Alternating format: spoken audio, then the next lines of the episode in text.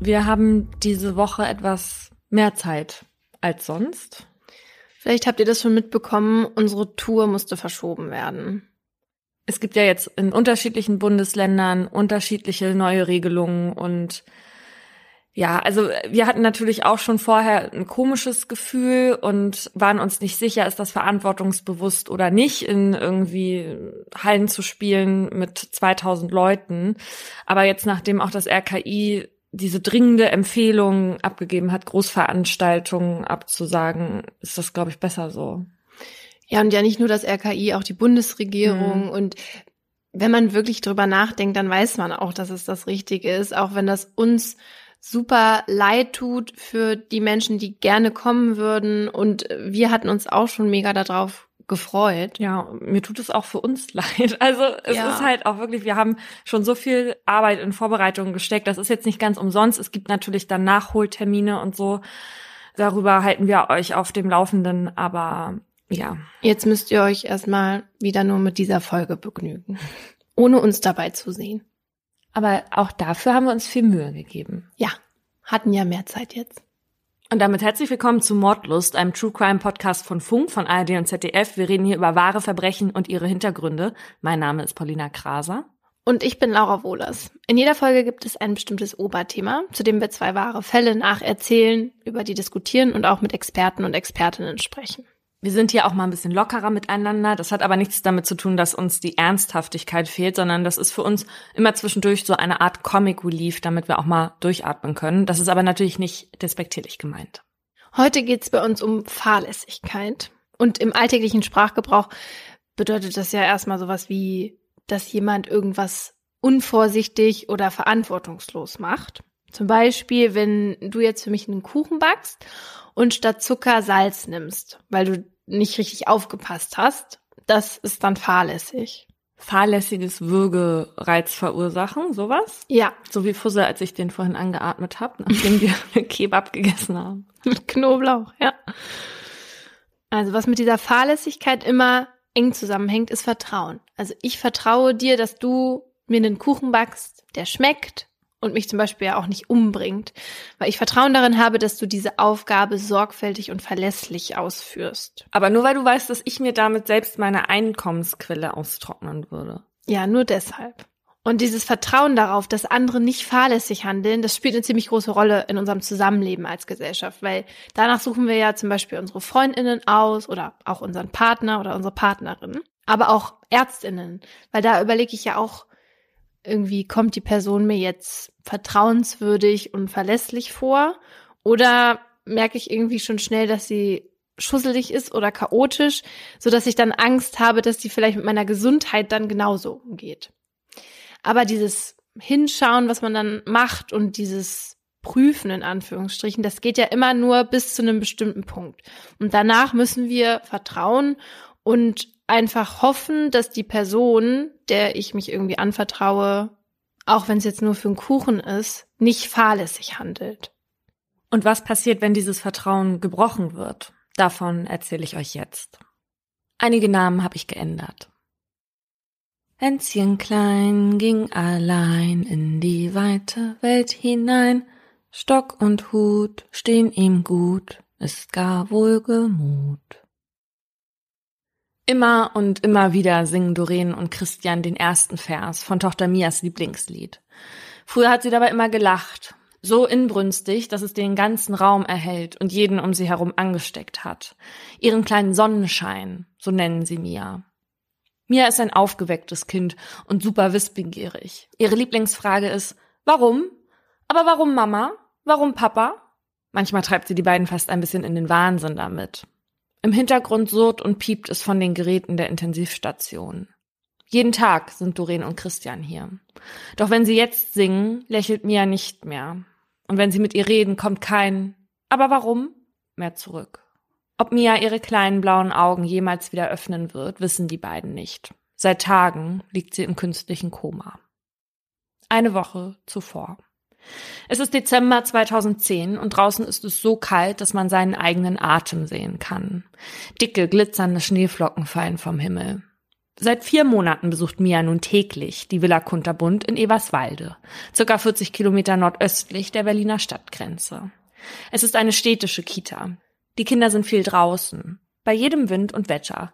Und Regen gilt hier nicht als Grund drinnen zu bleiben, sondern als Anlass in Pfützen zu spielen. Als Mia am Mittwoch, den 8. Dezember 2010, in der Kita abgesetzt wird, steht vor der Villa Kunterbund schon ein großer Tannenbaum. Über die Eingangstür klettert ein Weihnachtsmann an einem Seil. In den Fenstern kleben kleine und große Bastelarbeiten der Kinder. Ein Schneemann und zwei leuchtend gelbe Sterne. Mia freut sich, in der Kita zu sein. Sie hat sich schnell eingelebt. Bis August dieses Jahres wurde sie noch von einer Tagesmutter betreut. Doch nun geht sie mit Freude in die Villa Kunterbund und ein Grund dafür ist Emma. Emma ist wie Mia zwei Jahre alt und seit neuestem ihre beste Freundin aus der Gruppe der zwei- bis dreijährigen. In der gibt es elf Kinder, die von Erzieherin Anja betreut werden. Als Mia im August in die Kita kam, hatte Anja gerade erst die Gruppe übernommen. Anja hat kurze, hellbraune Haare, die golden glänzen, sobald das Licht auf sie fällt.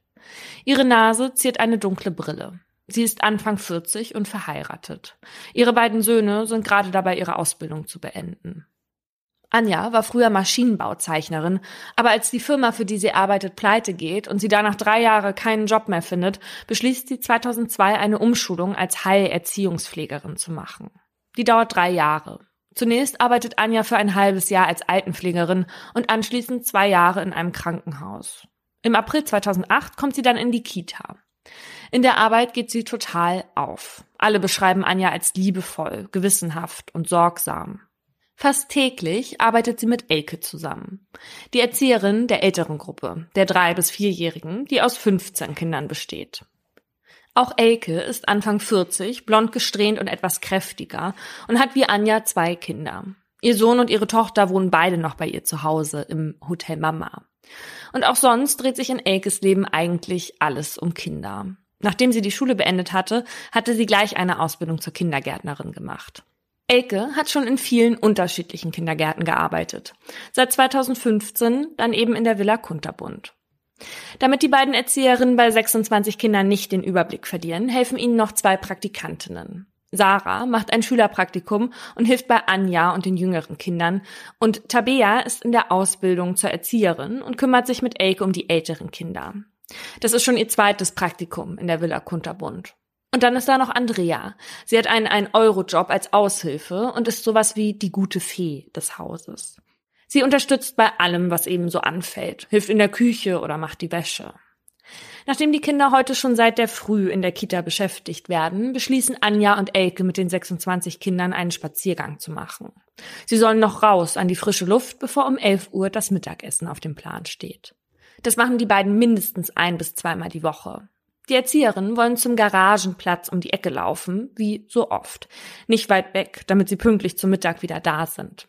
Die Garagen sind gerade mal 180 Meter von der Kita entfernt. Sprich nicht mehr als fünf, höchstens zehn Minuten zu Fuß. Erst gestern waren sie mit den Kindern dort und haben Schneemänner gebaut. Heute wollen sie nachsehen, ob die noch da sind. Die Erzieherin Anja und Elke, die beiden Praktis und Andrea und die Kinder sammeln sich vor dem Gebäude der Villa Kunterbund. Das Wetter ist schlecht heute. Es ist bitterkalt. Und erst vor ein paar Minuten hat es aufgehört zu schneien. Gegen halb elf bricht die Gruppe auf. Tap, tap, tap hört man das Geräusch der kleinen Kinderstiefel, die sich immer weiter ihren Weg durch den hohen Schnee bahnen. Die Kleinen in der Gruppe von Anja voran, Elkes Gruppe folgt. Die Kinder gehen zu zweit, halten sich an ihren Händen und bilden so eine Schlange, in der sich vorne, mittig und am Ende die Betreuerinnen einfinden. Beim Garagenplatz angekommen, dürfen sich die Kinder loslassen. Fix verteilen sie sich über den ganzen Hof und spielen zwischen den Garagen im weißen Schnee. Ein riesiges Gewusel. Überall zaubern kleine Hände zarte Schneebälle, die nicht sehr weit fliegen können. Die Praktikantinnen bauen mit den Kindern noch mehr Schneemänner und zeigen, wie man Schneeengel macht. Mia läuft zu Tabea. Sie will von der Auszubildenden in den riesigen Schneehaufen geworfen werden. Die Kinder sind ausgelassen. Anja putzt gerade einem Kind die Nase, als ihr Blick auf die Uhr fällt. Schon 10.45 Uhr. Höchste Zeit, den Rückweg anzutreten. Denn der Essenswagen kommt normalerweise immer gegen Viertel vor elf und die Kinder sollen ihre gewohnten Zeiten einhalten. Elke meint, dass sie schon ganz schön spät dran sind heute. Deshalb ruft Mias Erzieherin Anja laut, wir sammeln uns jetzt alle bei Sarah und Tabea. Denn die beiden Praktikantinnen stehen bereits am Ausgang des Garagenhofs. Und plötzlich gibt's kein Halten mehr. Einige Kinder rennen sofort los. Sie drängen ungeduldig zum Ausgang, weil sie schon Hunger haben. Anja fordert die Praktikantinnen auf, sicher zu gehen, dass die Kinder nicht auf die Straße rennen. Auch Mia und Emma machen sich auf den Weg zur Sammelstelle. Und während Anja selbst Richtung Zufahrt läuft, zählt sie durch. So wie sie es immer macht und kommt auf 26. Auch Elke zählt für sich. Hast du durchgezählt? Elke bejaht. Doch an der Sammelstelle läuft heute alles irgendwie anders ab. Von einem geordneten Sammeln kann man kaum sprechen. Die Kinder wuseln durcheinander, niemand steht still, es ist unübersichtlich und chaotisch. Anja und Elke stellen die Kinder nicht wie sonst in Zweiergruppen auf und an den Händen müssen sie sich auch nicht halten, weil die Handschuhe vom Schnee ganz nass sind. Die beiden Praktikantinnen laufen voran und die Gruppe setzt sich in wuselige Bewegung. Zwischen den Kindern bilden sich Lücken von zwei bis drei Metern. Manche laufen zu zweit, andere alleine. Die Gruppe wird in drei Teile auseinandergezogen. Anja beaufsichtigt den mittleren Teil und hinten gehen Elke und die gute Fee Andrea. Und so kommen sie dann auch bei der Villa Kunterbund angetrottet. Normalerweise sammeln die Betreuerinnen die Kinder vor dem Gebäude und zählen sie dann nochmals durch, wenn sie von den Ausflügen zurückkommen. Doch die Praktikantinnen Sarah und Tabea sind diesmal mit einigen Kindern schon im Haus verschwunden und helfen ihnen aus den schweren Winterklamotten. Als Anja um 11 Uhr die Kita betritt, läuft sie rein, zieht ihre Jacke aus und hängt sie in den Gruppenraum. Dann geht sie zurück in den Flur, um den Kindern ihrer Gruppe ebenfalls beim Ausziehen zu helfen. Doch als sie auf die Kinder ihrer Gruppe hinabblickt, wird ihr plötzlich ganz anders. Alle Kinder sitzen auf einer Bank. Alle Kinder passen auf eine Bank. Doch das kann nicht sein. Das darf nicht sein. Denn normalerweise passen nie alle elf drauf. Zwei fehlen. Anja rennt durch das ganze Haus. Sie ist ganz aufgeregt, stellt die ganze Kita auf den Kopf. Doch nirgends sind noch zwei aus der kleinen Gruppe zu sehen. Es sind Mia und Emma, die fehlen. Praktikantin Sarah ist sich sicher, dass die hier irgendwo sein müssten. Tabea schnappt sich ihre Jacke und sucht draußen auf dem Kita-Gelände weiter. Doch nach nur wenigen Minuten kehrt sie ohne Erfolg zurück. Daraufhin beschließen die beiden Praktikantinnen Sarah und Tabea nun noch einmal den Rückweg abzulaufen. Mit schnellen Schritten kommen sie wenige Augenblicke später wieder bei den Garagen an. Da hört Sarah irgendwas. Ein ganz gedämpftes Geräusch. Psst, sei mal leise, raunt sie Tabea an. Eine zarte Kinderstimme, die wiederholt Anja, Anja, ruft. So laut wie nur irgend möglich. In den Schreien liegt unglaublich viel Hilflosigkeit und Schmerz. Sarah und Tabea folgen der Richtung, aus der die Schreie kommen, weg von dem Garagenhof. Circa 50 Meter laufen sie, bis sie vor einem steilen Abhang stehen, der in einer Tongrube endet. Dass es sowas hier in der Nähe gibt, wussten sie gar nicht. Von oben sehen die beiden nun endlich, woher genau die Schreie kommen. Kurz zuvor. Als sich die Gruppe sammelt und zurück zur Villa Kunterbund soll, stibitzen sich Mia und ihre Freundin Emma unbemerkt davon und verstecken sich hinter den Garagen. Völlig alleine, völlig unbehütet bleiben sie zurück. Und das Drama nimmt seinen Lauf. Hinter dem Garagenhof, auf dem die Kinder gerade noch ausgelassen gespielt haben, liegt eine Tongrube, von deren Existenz auch Anja und Elke nichts wissen. Die Tongrube ist bis oben hin mit Wasser gefüllt, eine Art Teich, der nun angesichts der frostigen Temperaturen zugefroren und mit Schnee bedeckt ist. Mia und Emma rutschen einen steilen Abhang hinunter und können sich dann nicht halten. Sie schlittern auf das Eis und genau da, wo sie aufkommen, ragt ein Rohr in den kleinen See. Durch diesen Zulauf wird ständig frisches Wasser in die Grube gepumpt, sodass es an der Stelle nicht vollständig gefriert. Emma und Mia rutschen in das Wasser. Oh Gott. Emma kann sich aber noch irgendwie am Eis festhalten. Mia nicht. Als die Praktikantinnen Emma erblicken, weist Sarah Tabea sofort an, Hilfe zu holen. Doch Tabea rührt sich nicht. Keinen Zentimeter. Sie verfällt in eine Art Schock. Sarah schreit Tabea aus voller Kehle an, wieder und wieder. Das kostet Zeit. Dann fängt sich Tabea und rennt los. Richtig bewegen kann sie sich aber immer noch nicht. Es dauert, bis sie die Villa Kunterbund erreicht. Wichtige Minuten verstreichen. Während Tabea Hilfe holt, läuft Sarah den Abhang hinunter und zieht Emma aus dem Wasser. Dafür muss sie aber selbst hinein. Sarah legt ihre Arme um Emma, hat sie fest. Doch Emma schreit weiter. Jetzt nicht mehr nach Erzieherin Anja, sondern nach Mia. Und erst da versteht Sarah, was die kleine Emma versucht ihr mitzuteilen. Im Wasser schwimmt noch ein zweiter Körper. Sie sieht Mia mit dem Kopf nach unten im Wasser oh, schwimmen. Mein Gott, das ist ja nur schrecklich. Doch Sarah ist so eingefroren, dass sie sich jetzt auch nicht mehr bewegen kann. Mm -mm. Sie kann nicht nochmal ins Wasser. Wo bleiben denn Tabea und der Rest? fragt sie sich. Gefühlt dauert es eine Ewigkeit, bis endlich Erzieherin Anja und die anderen eintreffen. Stopp, also die, die springt da jetzt nicht rein und holt das Kind raus, oder was? Die steht daneben, oder wie?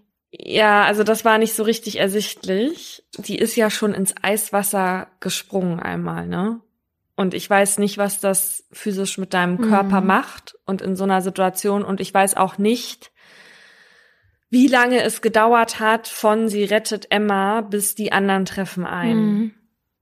Vielleicht wäre sie ja nachher noch mal ja. gegangen, aber ja, deswegen kann man ihr jetzt erstmal keinen Vorwurf machen, weil man es jetzt einfach nicht weiß. Mhm. Ja. Sarah teilt Anja sofort mit, dass Mia immer noch im Wasser ist. Augenscheinlich leblos treibt sie auf der Oberfläche. Anja fackelt nicht lange, sondern springt direkt ins Wasser, um Mia zu retten. Als sie sie rauszieht, ist Mia schon blau angelaufen. Sie regt sich nicht mehr. Anja versucht den kleinen Körper wiederzubeleben, doch Mia atmet nicht. Um 11.22 Uhr trifft der Notarzt ein. Auch der stellt direkt fest, dass Mia weder Puls noch Atmung hat.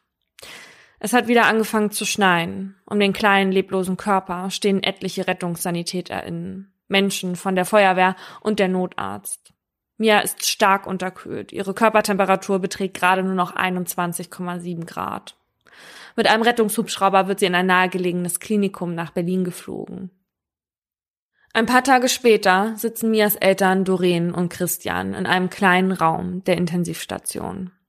Beide waren auf der Arbeit, als sie von dem Unglück erfuhren. Mia ist ihr einziges Kind. Ihre inneren Verletzungen sind so schwer, dass man sie ins künstliche Koma versetzen und an eine Herz-Lungen-Maschine anschließen musste. Über eine Woche wird Mia so am Leben gehalten. Schrittweise versuchen die MedizinerInnen, ihre Körpertemperatur wieder hochzubekommen. Doch alle Bemühungen helfen nichts. Neun Tage nach dem Unglück stirbt Mia, ohne dass sie nochmal das Bewusstsein erlangt hat, an den Folgen ihres Sauerstoffmangels. Nach und nach werden die Geräte, die sie am Leben gehalten haben, nun abgeschaltet. Und in dem kleinen Raum der Intensivstation kehrt Stille ein. Ganz Eberswalde ist von Mias Tod tief erschüttert. Am darauffolgenden Montagabend hält die Stadt eine spontane Trauerfeier für sie auf dem Marktplatz ab. Rund 350 Menschen kommen und sind gemeinsam untröstlich. Kerzen werden angezündet, Kuscheltiere und Kinderzeichnungen niedergelegt. Auf einem rot-goldenen Grablicht klebt ein Zettel. Mia, wir werden dich nie vergessen. Du bist immer bei uns als kleiner Stern. Direkt daneben liegt ein Teddybär. Er ist von dicken Schneeflocken überzogen. Doreen und Christian sind nicht da, doch am Rand kann man Mias Großeltern erkennen. Sie haben Tränen in den Augen. Der Bürgermeister von Eberswalde, Friedhelm Boginski, meint, wir haben in der Stadt so gebangt und gehofft und konnten nichts ausrichten. Wir lassen die Eltern aber niemals allein. Wir können diese Schmerzen nur aushalten, wenn wir enger zusammenstehen. Die Turmgrube ist inzwischen abgesperrt und der Zulauf gestoppt. Mias Freundin Emma überlebt das Unglück und darf nach zwei Tagen im Krankenhaus wieder zurück zu ihrer Familie. Eigentlich mag Emma ja am liebsten mit Dinosauriern spielen. Aber mit Mia hat sie auch mit den Puppen gespielt. Mia mochte Puppen sehr und deswegen liegen jetzt auch viele an ihrem Grab. Emma besucht noch vor Weihnachten schon wieder die Villa Kunterbund. Doch von Anja wird sie dort nicht mehr betreut. Die Erzieherin ist einen Tag, nachdem die beiden Mädchen aus der Gruppe in die Grube fielen, wegen psychischer Beschwerden krankgeschrieben. An diesem Tag titelt die BZ Warum hat kein Erzieher gesehen, wie mir aufs dünne Eis ging? Darunter heißt es, die Eltern vertrauen auf erfahrene Pädagogen, darauf, dass ihr Töchterchen in guten Händen ist. Doch die waren gestern bei einem Spaziergang offenbar mehr als unaufmerksam. Elke arbeitet danach noch genau sechs Tage. Doch ab dem 17. Dezember ist auch sie krankgeschrieben. Beide Betreuerinnen werden die Villa Kunterbund nie wieder betreten. Beiden wirft man fahrlässige Tötungen von Mia vor. Im Mai 2012 beginnt der Prozess gegen Anja und Elke vor dem Amtsgericht in Eberswalde. Im Saal trennen Doreen und Christian nur wenige Meter von Anja und Elke. Der Blick der Eltern spricht Bände. Er ist abweisend und ausdruckslos. Anja und Elke verstecken ihr Gesicht meistens hinter ihren Haaren oder vergraben es in einem Taschentuch. Zum Blickkontakt zwischen den Eltern und den Erzieherinnen kommt es nicht. Als die Anklageschrift dann verlesen wird, wirken Anja und Elke fast beschämt. Sie können sich einfach nicht erklären, wie das passieren konnte. Das Gericht dagegen ist sich sicher, die Risiken seien für die Erzieherin durchaus vorhersehbar und kalkulierbar gewesen. Doch in ihre alltägliche Routine hätten sich für einen Moment Nachlässigkeiten und Fehler eingeschlichen. Grobe Nachlässigkeiten. Und die hätten schlussendlich zu Mias Tod geführt. Beispielsweise haben Anja und Elke es unterlassen, bei der Rückkehr von dem Garagenkomplex die Kinder ordnungsgemäß zu sammeln und zu zählen. Deshalb fordert die Staatsanwaltschaft jeweils zehn Monate auf Bewährung. Doch die beiden Erzieherinnen erklären, dass sie keine Fehler gemacht hätten. Die Verteidigung spricht von einem unerklärlichen Unglück. Einer der Anwälte plädiert auf Freispruch. Der andere verlangt kein konkretes Strafmaß. Anja bittet Doreen und Christian um Verzeihung. In Tränen aufgelöst wendet sie sich an sie. Ihnen ist das Schlimmste passiert, was Eltern erleiden müssen. Auch ich denke Tag und Nacht an diesen Unfall und kann deswegen nie wieder glücklich sein. Von Doreen und Christian gibt es darauf keine Reaktion. Wie versteinert sitzen sie da. Das Gericht widerspricht den Argumenten der Verteidigung und verurteilt Anja und Elke zu zehn und elf Monaten auf Bewährung. Anja erhält einen Monat weniger, da sie noch nicht so lange als Erzieherin tätig war wie Elke, obwohl Mia bei ihr in der Gruppe war. In der Urteilsbegründung heißt es, der folgenschwere Fehler der Angeklagten sei nicht mehr gut zu machen. Doreen und Christian sind erleichtert. Endlich können sie für einen kurzen Moment durchatmen. Wenigstens dieses Kapitel haben sie hinter sich gelassen. Doch ihre Erleichterung hält nicht lange. Anja und Elke sind mit dem Urteil des Amtsgerichts überhaupt nicht einverstanden und legen Berufung ein. Nee. Sie sind der festen Überzeugung, dass es sich bei Mias Tod um ein tragisches Unglück handelt und nicht um ein Fehlverhalten ihrerseits. Der Tag, an dem Doreen und Christian von der Berufung erfahren, ist für sie der schlimmste nach Mias Tod. Der Prozess geht also in die zweite Runde. Diesmal wird er vor dem Landgericht Frankfurt-Oder ausgetragen. Und mehr als zwei Jahre nach dem schrecklichen Eistod ihrer kleinen Tochter müssen Doreen und Christian all die schmerzhaften Details der Katastrophe nochmals durchleben. Toll. Im Gerichtssaal sitzen sie wieder auf der Bank der Nebenklage. Doreen hält ein hellblaues Kuscheltier in der Hand. Es sieht etwas abgenutzt aus. Durch die kleinen Flecken an der Oberfläche wirkt das Tier fast gräulich. Man kann erkennen, dass es häufig in Gebrauch war. Es war Mias Lieblingskuscheltier. Dorins Finger kneten und streichen es den ganzen Prozess lang. Auf dem Tisch vor den Eltern steht außerdem ein eingerahmtes Bild. Darauf zu erkennen ist Mia. Sie trägt ein blau-schwarz gestreiftes Shirt und lächelt schüchtern. Ihre schulterlangen blonden Haare sind mit Hilfe von weißen, flauschigen Haargummis zu zwei seitlichen Zöpfen gebunden. Ihr Pony fällt ihr ins Gesicht. In der Rekonstruktion des Tathergangs stellt das Gericht fest, dass Mia und Emma circa zehn Minuten unbeaufsichtigt waren. So viel Zeit lag zwischen dem ungeordneten Rückweg und dem Eintreffen der Praktikantinnen. Zehn Minuten, die über Mias Leben entschieden. In ihrer Rolle als Beschützergarantinnen hätten Anja und Elke alle erforderlichen Maßnahmen ergreifen müssen, dass die Kinder nicht unbeaufsichtigt auf dem offenen Gelände des Garagenhofs und des angrenzenden Waldstücks zurückblieben. Doch das haben Anja und Elke unterlassen und somit ihre Garantenpflicht verletzt. Das Gericht meint, es handele sich zwar nur um ein pflichtwidriges Augenblickversagen, dessen Folgen aber tragischer und schlimmer nicht hätten sein können. Am Ende kommt auch dieses Gericht auf das gleiche Ergebnis wie bereits die erste Instanz. Elke und Anja sind der fahrlässigen Tötung schuldig. Damit bestätigt das Landgericht weitestgehend das vorherige Urteil. Lediglich eine Strafe wird minimal abgeändert, denn die Vorsitzende Richterin meint, Anja und Elke seien gleichermaßen verantwortlich für den Tod von Mia. Daher sollten sie auch dieselbe Strafe erhalten. Zehn Monate auf Bewährung. Bei der Verkündung des Urteils umarmen sich Doreen und Christian. Doreen lächelt sogar ein bisschen. Sie scheint zufrieden obwohl sie das Urteil für sehr milde hält. Und auf der anderen Seite sind zwei Erzieherinnen, die für einen kurzen Moment nicht genügend aufgepasst und in der Folge ihre Schuldlosigkeit verloren haben. Auf deren Schultern eine Verantwortung lastet, die sie für ihr restliches Leben nicht mehr loslassen wird. Für Elke hat dieser Schuldspruch noch sehr viel weitreichendere Konsequenzen. Nach der erstinstanzlichen Hauptverhandlung verliert sie ihre Arbeit. Anja passiert das zwar genauso, aber während sie seit Februar 2013 wieder als Heilerziehungspflegerin mit Menschen mit geistiger Behinderung arbeitet, weiß Elke nicht, wie es für sie beruflich weitergehen soll. Nur kurz darauf trifft sie dann ein weiterer Schicksalsschlag. Elkes Freund erkrankt schwer und stirbt. Für die Mitvierzigerin ist das alles am Ende zu viel. Als sie wenig später am Grab ihres Freundes steht, bricht sie plötzlich zusammen und erleidet einen Hirnschlag. Oh Gott. Im November 2013, fast drei Jahre nach Mias Tod, wird sie neben ihrem Freund begraben. In Eberswalde gibt es nun für alle Kindergärten eine 19-seitige Handlungsanleitung. Sie wurde in zahlreichen Krisensitzungen mit allen Kita-LeiterInnen entwickelt, um eine weitere Tragödie, wie in Mias Fall, zu verhindern. Neue präzise Vorschriften stecken jetzt die Regeln für die Spaziergänge mit Kindern, Ausflügen und Exkursionen ab. Die ErzieherInnen müssen nun über genaue Ortskenntnisse des Ziels verfügen und jederzeit telefonisch erreichbar sein. Ausflüge dürfen außerdem nur mit Kindern über vier Jahren unternommen werden. Für Mia und ihre Eltern kommen all diese Regelungen zu spät. Wenn Doreen und Christian heute eine Gruppe von Kindern sehen, haben sie einen ganz anderen Blick auf sie.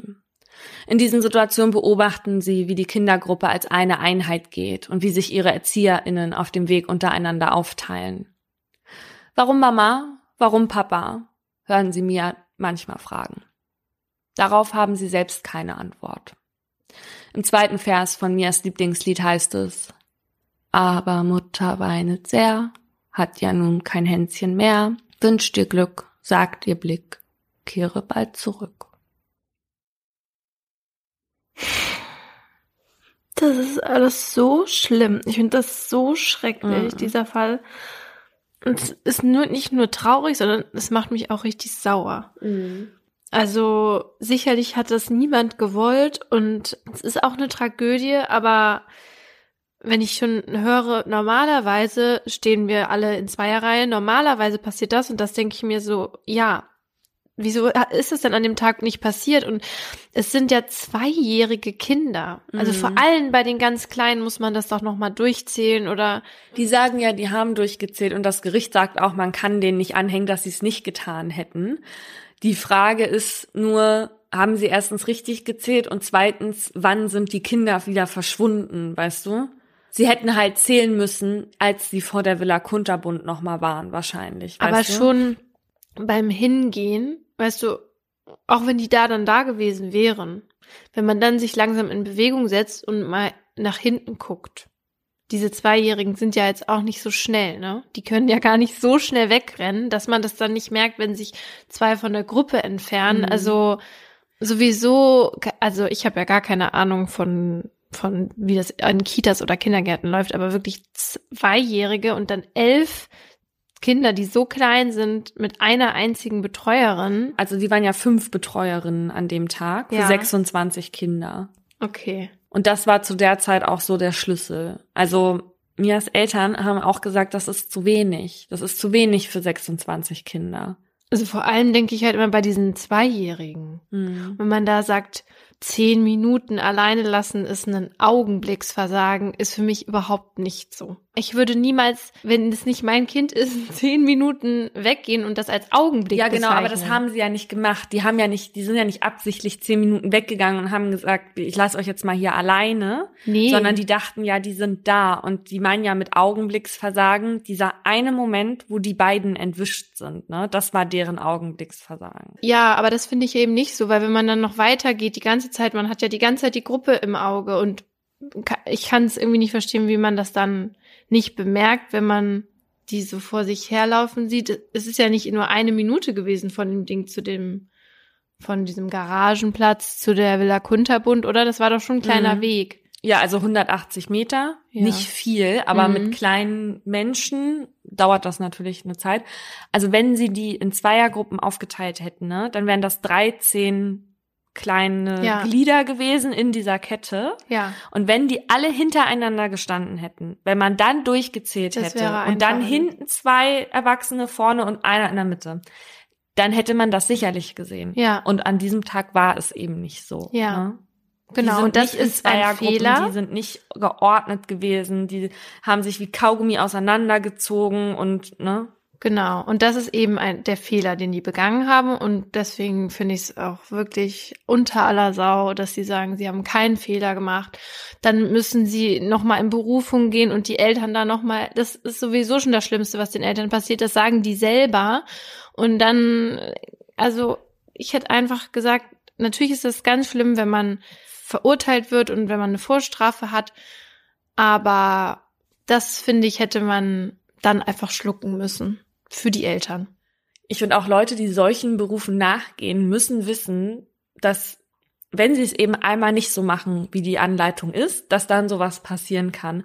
Und natürlich willst du dir nicht eingestehen, dass du für eine fahrlässige Tötung verantwortlich bist, wenn du das weder beabsichtigt hast, auch sonst immer sehr sorgfältig bist und so, ne? Also mhm. die Eltern von der Emma zum Beispiel, die waren gar nicht sauer auf die Betreuerin. Wobei ich sagen muss, das war auch also das haben die vor dem, vor Mias Tod gesagt. Aber die haben zum Beispiel gesagt, wir kennen ja die Anja und die ist so sorgfältig und so gewissenhaft. Das hat die niemals einfach so Larifari, ach, ähm. Ja, so aber wie oft sind die ne? denn dabei gewesen, wenn die den ganzen Tag mit dem Kind ist? Also, ja, das ist ja das, was ich am Anfang gesagt habe, dass wir ne, dass man ja so auch aussucht und wem man da vertraut und dann vielleicht auch seinen Kindern hingibt. Und dann will man das natürlich auch, dass die Person eine sorgfältige Person ist. Und es kann ja auch sein, dass jeden Tag, wenn sie die gesehen haben, sehr sorgfältig rübergekommen ist. Aber du weißt es halt nie und du musst dann irgendwann vertrauen. Und das ist ja auch, anders funktioniert es auch nicht, aber. Mm.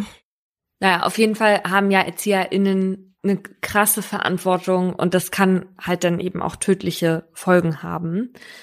Und deswegen haben sie auch eine besondere Aufsichtspflicht und eben auch eine Garantenstellung inne, von der wir im Podcast schon einige Male erzählt haben.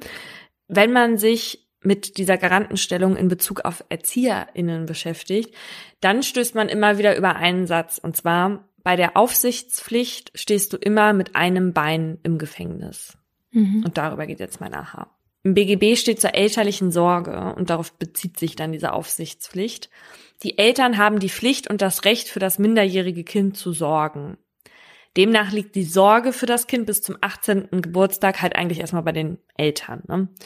Die elterliche Aufsichtspflicht kann aber auf Dritte übertragen werden, wie eben auf die Villa Kunterbund und somit dann auch an sogenannte Erfüllungsgehilfen auf Anja und Elke. Die müssen in so einem Fall dann darauf achten, dass dem Kind nichts passiert und es weder sich selbst noch anderen schadet. Die müssen das Kind jetzt aber nicht pausenlos überwachen, wie genau man aber überwachen muss, das ist gesetzlich nicht geregelt. Warum hat uns Rechtsanwältin Nele Trenner erzählt, die seit Jahren im Bereich des Kita-Rechts tätig ist? Die Aufsichtspflicht ist tatsächlich in Deutschland, was einigermaßen überraschend ist, nicht gesetzlich geregelt, weil der Gesetzgeber gesagt hat, das ist uns alles ein bisschen zu vielschichtig und zu bunt und entsprechend hat es äh, der Gesetzgeber den Gerichten überlassen, die Aufsichtspflicht zu definieren. Und der BGH hat einen Satz sozusagen geprägt zur Aufsichtspflicht, der von allen anderen Gerichten auch so übernommen wird. Und dieser Satz lautet, es ist das zu tun im Rahmen der Aufsichtspflicht, was ein verständiger Aufsichtspflichtiger nach vernünftigen Anforderungen im konkreten Fall unternehmen würde, um Schädigungen Dritter durch das Kind oder des Kindes selbst zu verhindern. Dieser Satz wirkt erstmal relativ unspektakulär, sagen wir es mal so, aber tatsächlich muss man den ersten Halbsatz rückwärts lesen und dann kriegt er eine ganze Menge Pfeffer sozusagen. Nämlich man guckt sich immer den konkreten Fall an und der konkrete Fall ist tatsächlich jeden Tag anders. Ist ja auch irgendwie logisch. Natürlich ist es was anderes, ob man jetzt, weiß nicht, Zweijährige im Schwimmbad beaufsichtigt oder halt Zehnjährige, die Bücher lesen. Mhm. Generell gilt aber, je größer das Gefahrenpotenzial einer Situation oder von einer Beschäftigung, desto sorgfältiger ist die Aufsicht zu führen. Und wenn die nicht erfolgt, auch wenn es nur ein kurzer Moment ist, dann machen sich Personen eben wie im Fall von Anja und Elke auch strafbar. Aber nicht jeder Schaden, so heißt es ja, zieht direkt eine Aufsichtspflichtverletzung nach sich. Ein Beispiel. Ein Kind stolpert, fällt hin und schlägt sich das Knie auf. Das kann immer vorkommen. Lebensrisiko würde ich jetzt sagen. Aber sowas wurde auch schon vor Gericht ausgefochten. Mm -mm. 2005 fällt ein dreijähriges Mädchen im Kindergarten über eine 15 Kilo schwere Tigerente und bricht sich einen Zeh. Oh. Daraufhin verklagt die Mutter den Kindergarten und die Erzieherin auf Schmerzensgeld. Nein. Mm die hat sich einen Zeh gebrochen und die Mutter verklagt den Kindergarten? Hat die nichts Besseres zu tun? Man kann sich so richtig vorstellen, was das für, ein, für Ja. eine Frau ist, ne? Mhm. Die Mutter argumentiert dann, dass die Tigerente, weil die ja so schwer ist, gar nicht als Spielzeug geeignet sei und die Erzieherin ihre Aufsichtspflicht verletzt habe. Das Gericht teilt aber diese Ansicht nicht und weist die Klage ab, mit der Begründung, dass es nicht für jedes Lebensrisiko einen Verantwortlichen gibt. Wenn es allerdings zu einem Schaden kommt und feststeht, dass die Aufsicht dann unzureichend war in dem Fall, dann muss noch erst geklärt werden, ob der Schaden nicht auch zustande gekommen wäre, wenn die Aufsicht angemessen erfolgt wäre. Ja, und ganz ehrlich, wenn Kinder hinfallen, also du kannst es ja dann auch nicht, auch wenn du hinschaust, verhindern. Und die fallen halt oft hin als Kinder. hä? Ich falle auch als Erwachsene oft hin. Generell haben ErzieherInnen aber eine sogenannte Beschützergarantenstellung inne. Und was Garanten sind, das könnt ihr halt in Folge 76 nochmal nachhören. Aber im Grunde geht es halt darum, dass Menschen in dieser Stellung strafrechtlich belangt werden können, wenn man etwas nicht tut. Also unterlässt, was man eigentlich hätte tun müssen, um eine Gefahr für die beschützende Person abzuwenden.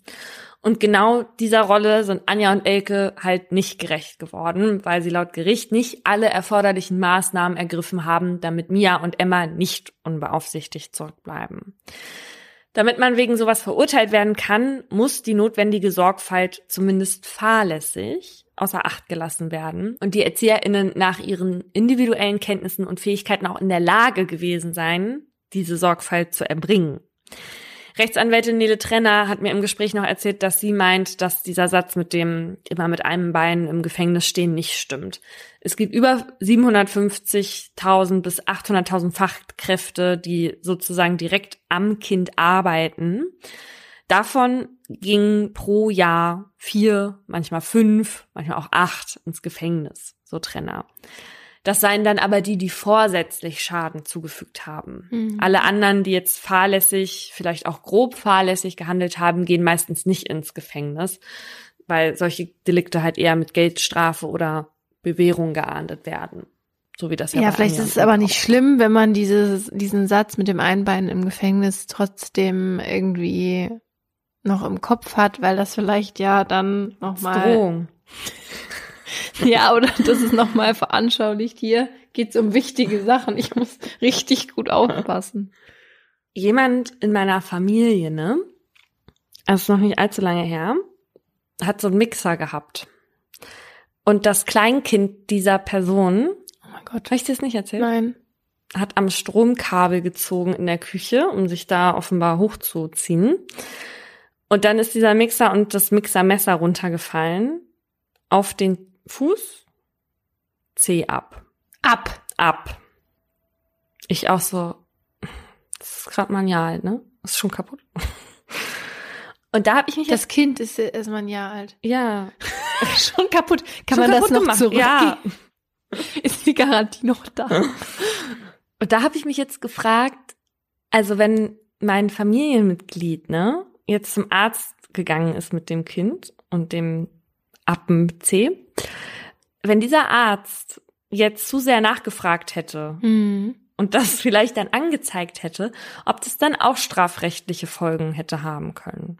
Kann ich mir schon vorstellen, wenn man das dann im Nachhinein beweisen könnte, wie das genau passiert ist. Dass er nicht aufgepasst hat und deswegen das Kind das da runterziehen konnte. Oder vielleicht konnte das Kind das da runterziehen. Deswegen, dass du auch gleich aus, davon ausgehst, dass das ein Mann war. Dass er nicht aufgepasst. Einmal den Vater alleine mit dem Gör gelassen. Ja, aber natürlich kann man da auch als Elternteil vor Gericht landen, wenn man da seinen Pflichten nicht nachgeht. Da muss man seinen Job schon richtig machen. Also so wie alle anderen auch, die irgendwie mit oder am Menschen arbeiten. Das fängt zum Beispiel schon bei FriseurInnen an. Der, ja, denn da kann ein misslungener Haarschnitt oder die falsche Haarfarbe manchmal ernste rechtliche Folgen haben. So war das zum Beispiel. Als du mit der Blondierung beim Friseur saßt und der dann abgeführt wurde? Da gab es auch juristische Folgen, ja. Aber auch aber nicht einer, wegen der Haare. Nee, aber so schön waren die auch nicht. Naja, Der aber hätte verklagt gehört. Das war so bei einer Frau aus Köln, die bei einer Blondierung Verbrennung und Verätzung ersten und zweiten Grades erlitten hatte. Oh mein Gott. Ja, der Grund dafür war, dass sich die Blondiercreme während der viel zu langen Einwirkzeit erhitzte und dann Verletzungen auf der Kopfhaut verursachte. Bei mir wurde das auch schon mal voll warm, Mhm. damals, als ich noch blond war. Und da hat meine Friseurin dann auch total Panik bekommen. Und jetzt weiß ich wieso. Ja, die Friseurin in diesem Fall war ein bisschen anders drauf, weil als die Kundin, die halt darauf hinwies, dass ihr Hinterkopf extrem brennt, meinte die nur, dass das üblich sei. Und die ließ das Mittel dann auch noch eine halbe Stunde länger einwirken. Nicht dein Ernst. Ja. Und das stufte das Gericht dann auch später als fahrlässig ein. Die Kundin musste dann am selben Tag noch ins Krankenhaus und in den Monaten danach immer wieder Schmerzmittel und Antibiotikum nehmen. Das Landgericht Köln verurteilte den Friseursalon daraufhin dann zu einer Zahlung von 4000 Euro Schmerzensgeld. Kann man als Friseurin oder Friseur auch verurteilt werden, weil die Frisur so hässlich ist, dass man gemobbt wird? Dann daraufhin? Ja, also wenn du nachweisen kannst, dass du durch diese Frisur schwere psychische Verletzungen irgendwie bekommen hast, dann kann man schon Schmerzensgeld bekommen. Weil ich hatte ja früher diesen Schnitt, hinten kurz, ne, und vorne so kinnlang, Ja. so hinten Igel. Das habe ich mir übrigens bei der Person abgeguckt, die später den, mit dem Kind und dem C ab, mit dem Mixer. ist ja nur lustig. Also es war kein Mann. Und bei der sah das voll cool aus, ne? Und bei Kann mir dann so scheiße. Und da hatte ich danach ja dann eine schwere Zeit in der Schule. Ja, aber du hattest dir ja genau die gewünscht. Ja. Also genau, wenn der Friseur dann oder die Friseurin das dann schon so ausführt, wie du das wolltest, dann ist schwer mit Ja, Schmerzensgeld. das habe ich mir schon gedacht. Blöd. Ja. So, und wie verhält sich das jetzt bei den Mädels, die bei Germany's Next Topmodel sitzen, ohne Spiegel davor? Und dann haben die nachher so was ganz Komisches auf dem Kopf. die Weil wissen auch, worauf sie sich einlassen nach der zehnten Folge Germany's Next Topmodel. ja, aber die, die wissen ja nicht, was sie kriegen. Aber ich glaube, das ist vertraglich so festgehalten, dass die da gar nichts So wie wir können. die kennen, ja. So wie wir die Heidi kennen, bestimmt. Wie wir die Heidi kennen, schon seit so langer Zeit. Wenn ich jetzt aber so an berufliche Verantwortung denke, würde ich jetzt nicht an FriseurInnen denken, ne? Mhm. sondern eher so an PolizistInnen, PilotInnen oder ÄrztInnen, weil die haben halt ja mit dem Leben von anderen Menschen zu tun und das dann auch in der Hand, ne? Und im medizinischen Bereich, da können halt Fehler ja richtig krasse Konsequenzen haben. Mhm. Eine amerikanische Studie aus dem Jahr 2008 zeigt, dass in einer von 5500 Operationen ein Gegenstand im Körper vergessen Oh wird. Bei zwei Drittel der Fälle handelt es sich dabei um einen Tupfer. Und ich kenne selbst eine Person, die Oh Gott. mit einer Person verwandt ist, wo so ein Tuch im Körper vergessen wurde. Ist das noch drin? Ich glaube, das haben wir dann wieder rausgenommen. Okay, krass. Aber weil die hatte dann ja Beschwerden Mhm. und da musste erstmal drauf kommen, was das sein kann, Ja. dass da irgendwas im Körper ist, was Stimmt. da nicht sein darf. Ja. Dann rennt man erstmal von einem Arzt zum anderen, bis man irgendwann dann mal gerönt wird und das dann vielleicht sieht. ja, und dann hängt da so ein Beatmungsgerät in deinem Bauch. Das Aktionsbündnis Patientensicherheit schätzt, dass in Deutschland rund 600 bis 700 PatientInnen an den Folgen von solchen Fehlern sterben, obwohl es ja Kontrollen gibt, die halt eigentlich genau das verhindern sollen, weil eigentlich nach jeder Operation die genutzten äh, Gegenstände und Werkzeuge, also vor und nach dem Eingriff genau gezählt werden müssten. Die müssen sich dann auch an den Händen halten und sich in Zweierreihen aufstellen. Ja, aber äh, wenn so ein Behandlungsfehler passiert, ist ja ganz klar, das kann dramatische Folgen haben. Und zwar nicht nur für die PatientInnen, sondern auch für das Krankenhauspersonal, weil das natürlich dann im Zweifel auch vor Gericht landen kann. Und was genau passiert, wenn Personen im medizinischen Bereich nicht wissen, wie sie mit ihrer Verantwortung umzugehen haben, davon erzählt mein Fall heute. Alle Namen habe ich geändert. Es ist ein angegrautes Gebäude mitten in Brüggen, einer idyllischen Gemeinde mit 6000 EinwohnerInnen, die sich entlang des Niederrheins erstreckt. Gerade einmal 10 Kilometer von der niederländischen Grenze entfernt. Überzogen mit seinen dunkelroten Backsteinen und den dicken beigen Fensterrahmen wirkt das Haus ein bisschen wie aus einer anderen Zeit. Die Hausmitte ziert eine schwere alte Holztür und direkt davor ranken pinke und weiße Blüten strahlend in die Luft. Doch es ist ein Idyll mit Schattenseiten. Denn dort, wo früher ein weißer Zettel die Behandlungszeiten aufführte, verschließt jetzt ein leuchtend rotes Polizeisiegel die Eingangstür des biologischen Krebszentrums. Rückblick. Den 15. Juni 2016 wird Juliana nie vergessen.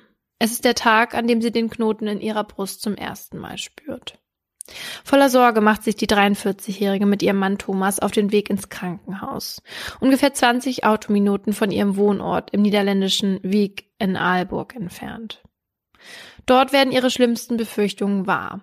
Die Ärztinnen finden gleich mehrere Knoten und auch bereits Metastasen. Brustkrebs lautet die niederschmetternde Diagnose. Juliana kann es nicht glauben. Sie steht doch gerade mitten im Leben hat mit ihrer 13-jährigen Tochter Sophie, ihrem 15-jährigen Sohn Lars und ihrem geliebten Mann Thomas eine wundervolle Familie, einen super Job bei der Stadt und noch dazu ist sie fit wie ein Turnschuh. Viermal hintereinander ist sie jetzt schon den Kennedy Marsch gelaufen. 80 Kilometer in 20 Stunden. Und jetzt das? Es wird eine Hormontherapie gemacht, anschließend Chemo und Bestrahlung, dann eine Operation gibt der Arzt wenig empathisch von sich und hält es nicht mal für nötig, dabei aufzusehen, geschweige denn Juliana in die Augen zu blicken. Das müssen sie tun, ansonsten sind sie in sechs Monaten tot, fügt er noch hinzu. Boah. Juliana will nicht. Sie will keine Chemotherapie, ihrem Körper kein Gift zuführen. Denn sie kennt das alles schon. Die ausfallenden Haare, die Erschöpfung, die Übelkeit, die ganze Tortur. In ihrem Umfeld gab es einfach schon zu viele Fälle. Und zu oft hat sie miterleben müssen, wie sehr die Menschen unter diesem Kampf litten und ihn schlussendlich ja doch verloren hatten. Obwohl die Ärztinnen Juliana gute Heilungschancen ausrechnen, lehnt sie die Therapie also dankend ab.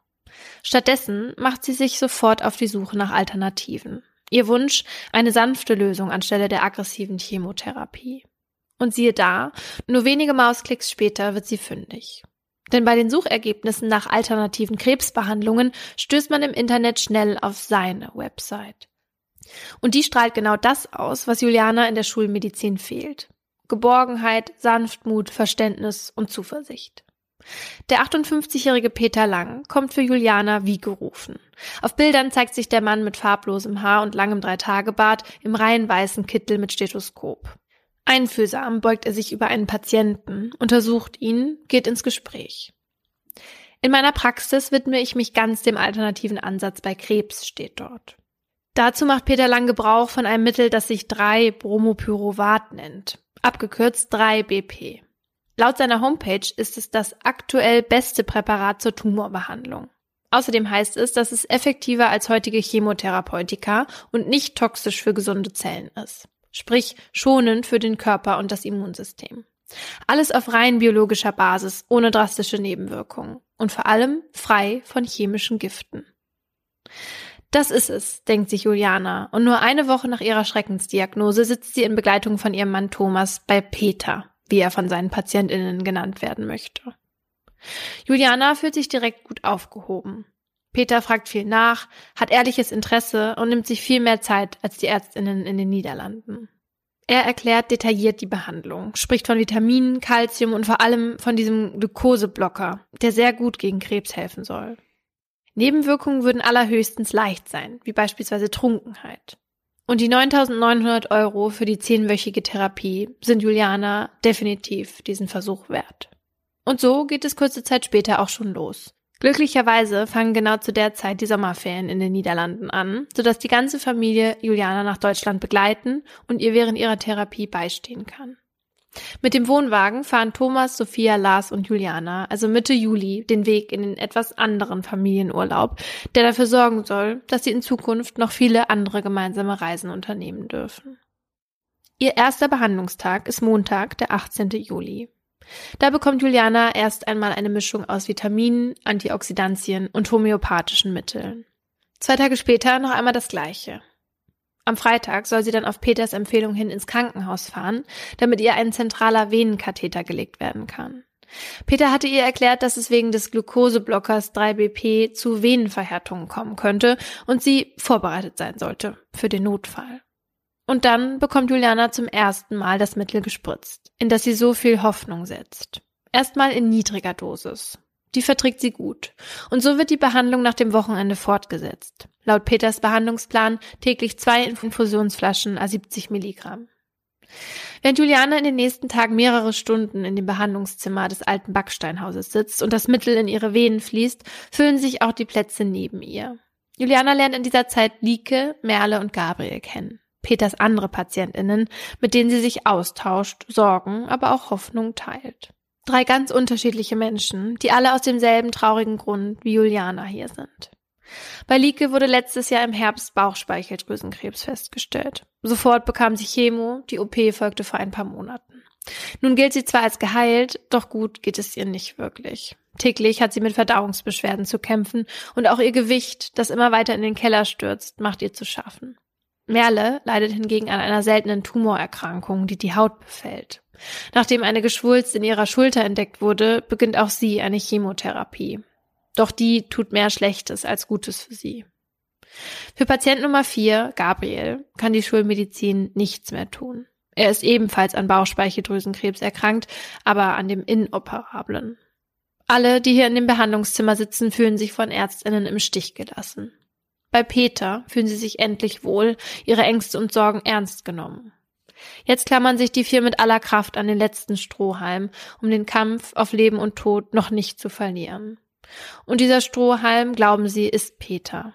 Peter, der zuverlässig ist, der enge freundschaftliche Beziehungen mit ihnen pflegt und der einfach immer für jeden da ist.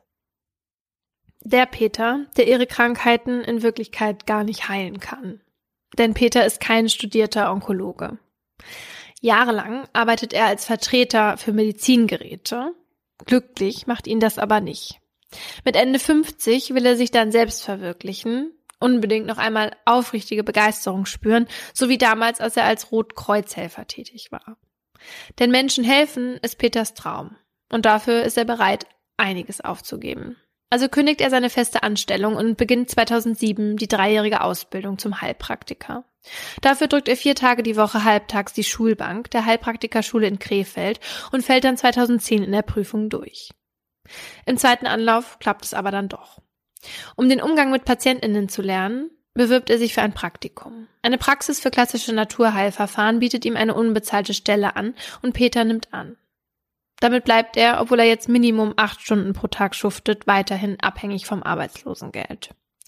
In den nächsten Jahren mausert sich Peter aber zum freien Mitarbeiter in der Praxis. Sein Spezialgebiet Bioresonanztherapie. Oh, nee. Das ist doch das, wo die das messen im Gerät. Ja. Darüber habe ich doch auch mal eine Reportage gemacht. Ja. Nee, Ja, nee, ja. nee, nee. Oh, da muss ich ja nachher noch ganz viel zu sagen. Ja, ich musste das auch mal machen. Oh mein Gott. Mhm. Mit 14 erzähle ich dir dann gleich. Ja. Das Wissen darüber eignet er sich auf Fortbildungen an. Peter arbeitet sorgfältig und ist engagiert. Bei seinen PatientInnen ist er sehr beliebt. So sehr, dass man sogar überlegt, ihn als Partner in der Praxis aufzunehmen. Doch kurz darauf hört er, dass eine neu gegründete Praxis in Brüggen HeilpraktikerInnen sucht. Diese Praxis hat sich auf alternative Krebsbehandlungen spezialisiert. Peter bewirbt sich und wird genommen. In den folgenden Jahren spezialisiert er sich also auf Krebsheilung. Er besucht Fortbildungen der Gesellschaft für biologische Krebsabwehr und hört dort von vielversprechenden Substanzen wie Kurkuma und Vitamin C. Da fängt sie schon fast an zu lachen. Kennst du dieses Vitamin C? Das soll voll gut gegen Krebs helfen. Er lernt auch, er lernt auch alternativmedizinische Erklärungsansätze für die Behandlung kennen, wie beispielsweise das Unterbinden der Energieversorgung der Krebszelle oder das Aufheben eines sauren Körpermilieus. Anfang 2015 wird er dann sogar Leiter des biologischen Krebszentrums und zu etwa dieser Zeit hört er auch zum ersten Mal von 3BP. Und zwar durch einen gewissen Herrn Braun, der mit seiner an Nierenkrebs erkrankten Frau eines Morgens in seine Sprechstunde kommt. Herr Braun hatte von der synthetisch hergestellten Chemikalie im Internet gelesen. 3BP solle verhindern, dass Krebszellen Zucker verarbeiten.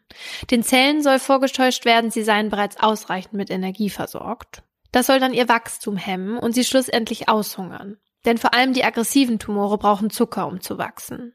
Soweit die Theorie.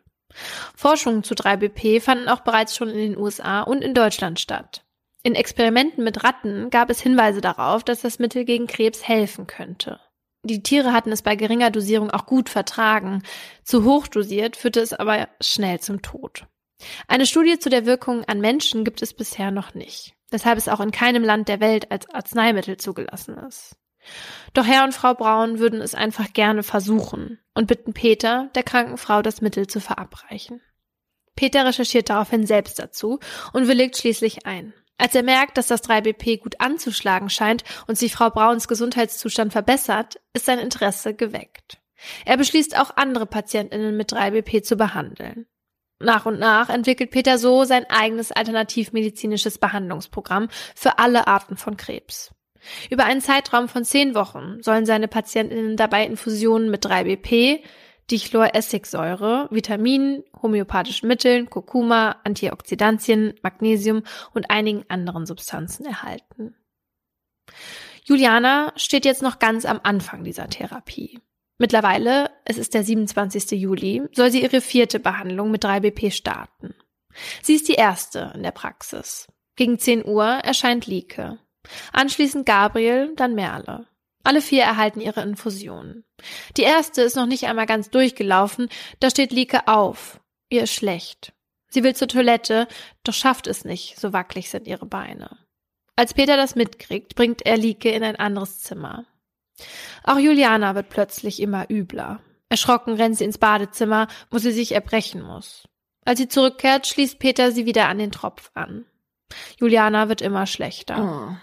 Sie übergibt sich nun am laufenden Band. Zwei, drei, viermal. Genau weiß sie es nicht. Immer wieder greift sie aus Reflex einfach zur nächsten Nierenschale, die man für den Notfall neben sie bereitgelegt hat. Nur wenige Minuten später macht auch Gabriel sich bemerkbar. Er habe einen unangenehmen Geschmack im Mund und irgendwie kribbele seine Lippe so komisch. Außerdem sei auch ihm übel. Peter stoppt Gabriels Infusion. Merle ist die einzige, die die Infusion über die sechs Stunden durchziehen kann, wenn auch unter starkem Unwohlsein. Gegen 16 Uhr trifft Likes Ehefrau ein, um sie abzuholen. Die ist geschockt, als sie ihre Partnerin entdeckt, die kaum noch gehen kann. Als Thomas schließlich die Praxis betritt, um Juliane abzuholen, kommt die gerade wieder von der Toilette. Sie fühlt sich elend, wie bei einer Grippe. Thomas macht sich Sorgen, deshalb fährt er sie danach schnell zurück nach Hause zu den Kindern. Am Abend kommt dann Gabriel mit seiner Frau zu Besuch auf den Campingplatz. Juliana freut sich, doch so richtig Stimmung mag irgendwie nicht aufkommen, denn Gabriel und Juliana steckt die Behandlung von heute noch ziemlich in den Knochen. Als sich der Besuch schließlich verabschiedet, kann Juliana kaum noch die Augen offen halten. Sie ist todmüde und erschöpft. Außerdem hat sie das Gefühl, ihr Kopf könnte jeden Moment platzen. Daher nimmt sie eine Schmerztablette und geht ins Bett. Doch Schlaf findet Juliana in dieser Nacht kaum. Sie ist sehr unruhig. Am nächsten Morgen geht es ihr nicht besser. Trotzdem will sie wieder zu Peter in die Praxis. Davor versucht Juliana aber noch etwas zu essen. Doch sie bekommt nur ein bisschen Suppe und Obst runter. Während des Essens kann sie plötzlich nicht mehr klar sprechen. Um zu kommunizieren, muss sie ihre Hände zur Hilfe nehmen. Wenn sie etwas gefragt wird, nickt Och, sie einfach nee, nur noch stumm. Nee, nee, Dann bringt Thomas sie zu Peter. Zwar kann sie dort die Treppe zum Behandlungszimmer alleine hochgehen, aber dabei bewegt sie sich ganz komisch, kann nur noch kleine Trippelschritte machen. Du läufst wie Donald Duck, witzelt Thomas noch. Oben angekommen empfängt sie Peter. Er teilt ihr direkt mit, dass heute niemand mehr 3 BP erhalten wird. Denn irgendetwas stimme mit dem Mittel nicht, meint er. Also bekommt Juliana ausschließlich Vitamine und Antioxidantien, wie zu Beginn ihrer Behandlung. Danach gibt er ihr noch ein Rezept über Bachblütentropfen mit und schickt sie nach Hause. Der Weg zum Auto fällt Juliana schwer. Die Behandlung jetzt hatte ihr irgendwie auch nicht geholfen. Zurück auf dem Campingplatz verschlechtert sich ihr Zustand immer weiter. Thomas fährt zur Apotheke, um ihr die verschriebenen Tropfen zu holen. Als er zurückkommt, lehnen seine Kinder Lars und Sophie besorgt über der Mutter. Sind das verschriebene Tropfen oder hat er das aufgeschrieben? Er hat ihr das aufgeschrieben, dass sie es holen ja, soll. Also nicht wirklich verschrieben, sondern ja. Ja, von ihm verschrieben. Mhm. Juliana zuckt ganz unkontrolliert, wie bei einem epileptischen Anfall. Ihre Zunge ist geschwollen und hängt aus dem Mund. Thomas will Juliana die Tropfen geben, doch sie schafft es nicht mehr, sie zu schlucken. Nee, äh, was? Kann der bitte diese lächerlichen Bachblüten jetzt sich mal schenken und seine Frau ins Krankenhaus fahren? Das hätte der schon machen müssen, als die nicht mehr reden konnte. Das sind doch voll die Anzeichen auch für einen Schlaganfall. Also ich kann nicht mehr. Thomas, mach was. Ja, irgendwie kriegt er es erst jetzt so richtig mit der Angst zu tun. Thomas bringt Juliana in die Notaufnahme im nahegelegenen Krankenhaus in Nettetal. Dort muss sie dann sogar mit einer Trage aus dem Auto geholt werden. Die 43-Jährige ist nicht mehr ansprechbar. Die Ärztinnen vermuten jetzt eine neurologische Störung. Juliana wird mit dem Krankenwagen sofort in die besser ausgestattete Klinik in München-Gladbach verlegt.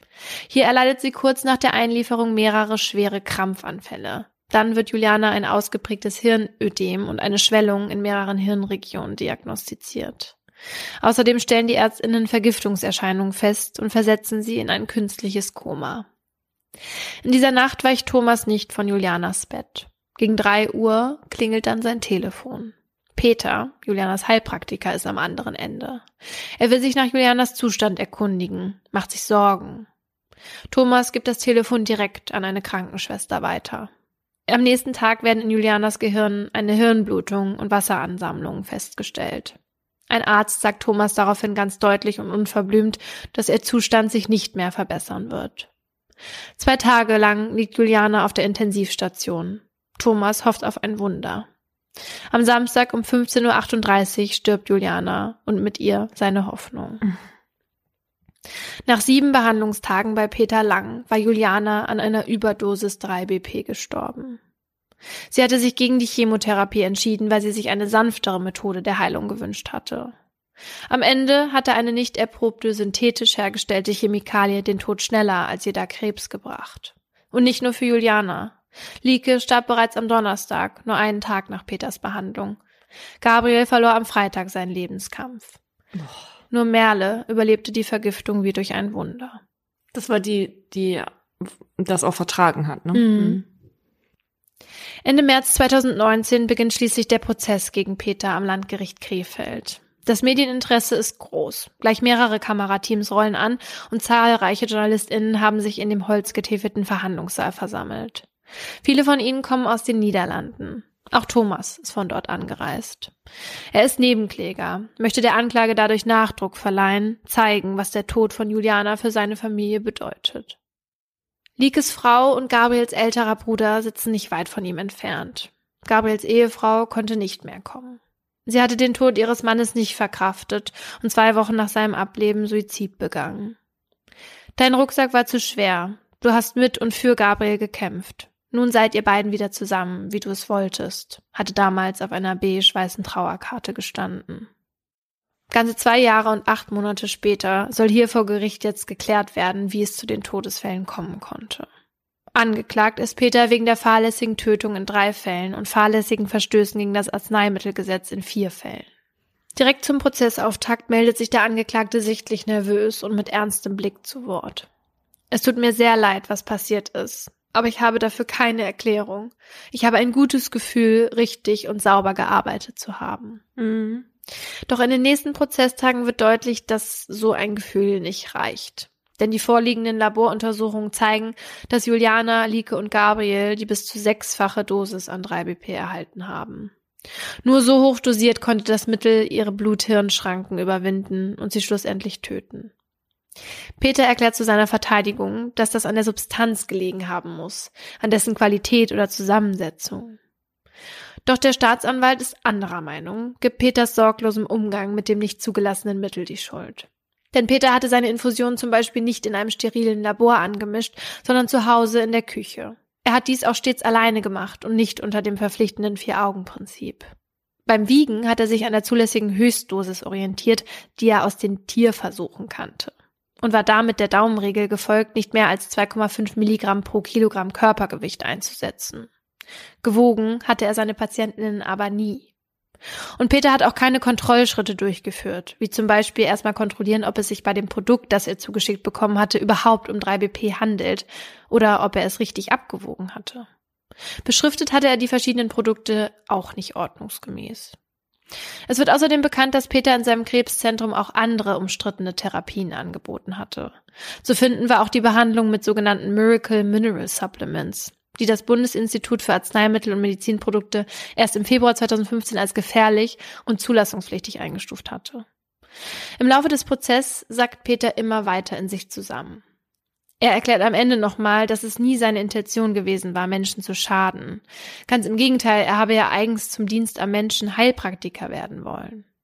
In seinem Abschlussplädoyer erklärt der Staatsanwalt, Peter hätte die Überdosierung erkennen und verhindern können. Er habe eine besondere Sorgfaltspflicht gehabt, da es sich bei 3-BP um einen nicht zugelassenen Stoff handelt, und dennoch habe er bei der Behandlung mit dem hochwirksamen Zellgift alle Pflichten missachtet.